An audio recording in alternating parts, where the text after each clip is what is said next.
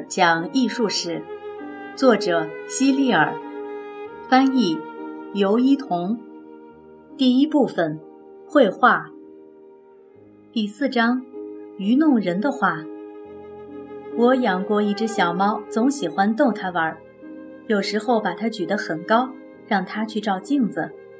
每次看到镜子里的自己时，它总认为那是另外一只小猫。弓起身子，对着镜子叫个不停，这可真有趣。可是，如果你给小猫看一张画着小猫的图片，它却不会有任何反应，就像没有看到一样。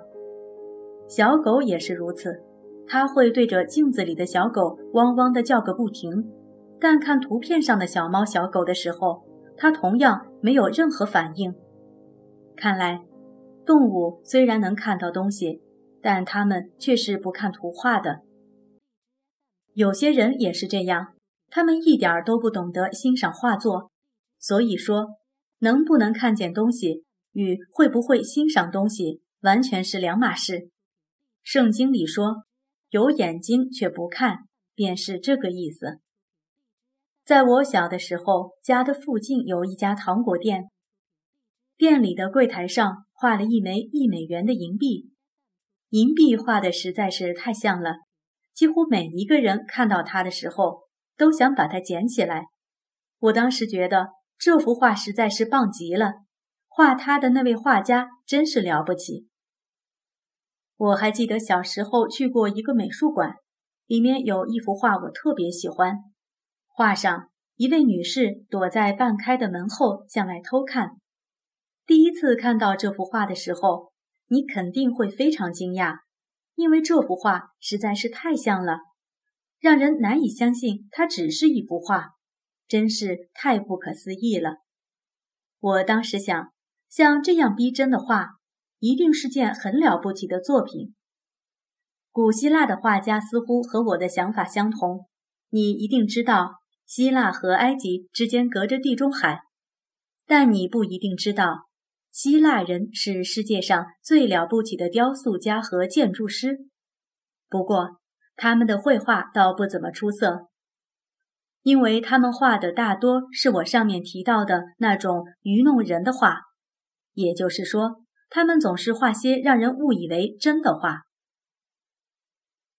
埃及和亚述有许多广为人知的画，但我们搞不清楚这些画是谁画的。相反。我们知道许多希腊画家的名字，但是又不知道他们有些什么作品。接下来介绍的这位画家是历史上我们知道确切名字的第一位画家，他是希腊人，名字不像史密斯或者琼斯这么简单，很难拼写。其实，在我们看来，大多数希腊人的名字都很奇怪，读起来也不顺口。这位画家被称作。希腊绘画之父，如果你真想知道他的名字，我还是告诉你吧。他叫波利格诺托斯。和他同一时代的作家都在书上记载说，他是位十分了不起的画家，但他没有任何画作流传下来，所以我们只能相信书本的记载了。实际上，很少有希腊绘画作品保存下来，一个原因是当时的画。大多数都是画在那些可以搬动的物体上，和我们现在把画挂在墙上一样。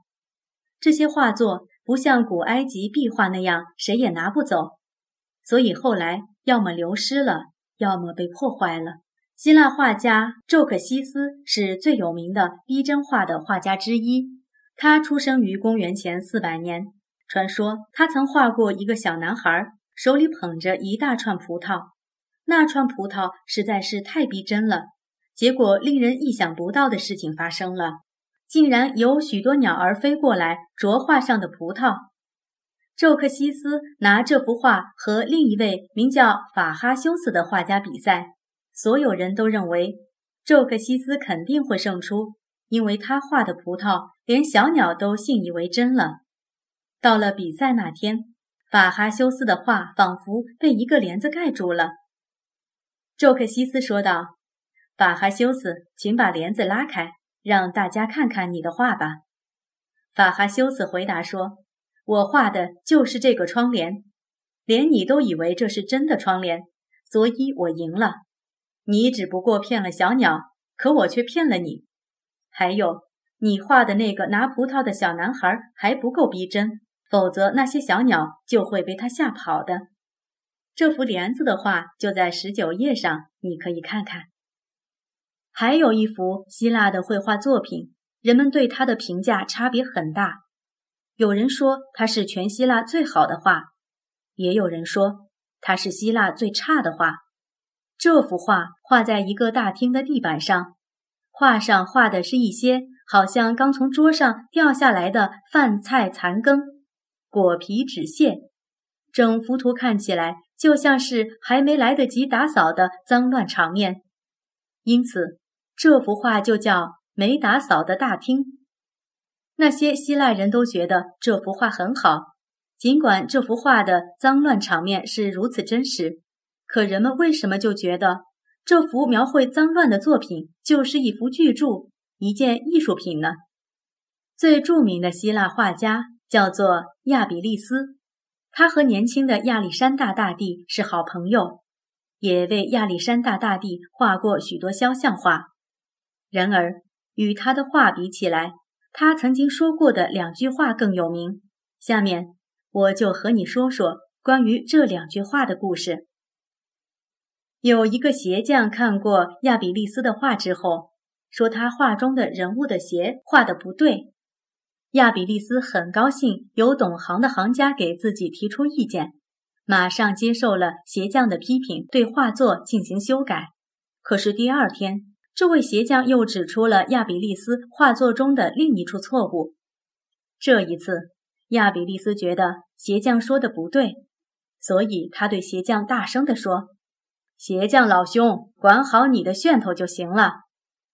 楦头就是做鞋用的木质模具。”亚比利斯的意思是，鞋匠只要管好自己的分内的事就好了，对自己不知道的东西，不要轻易发表意见。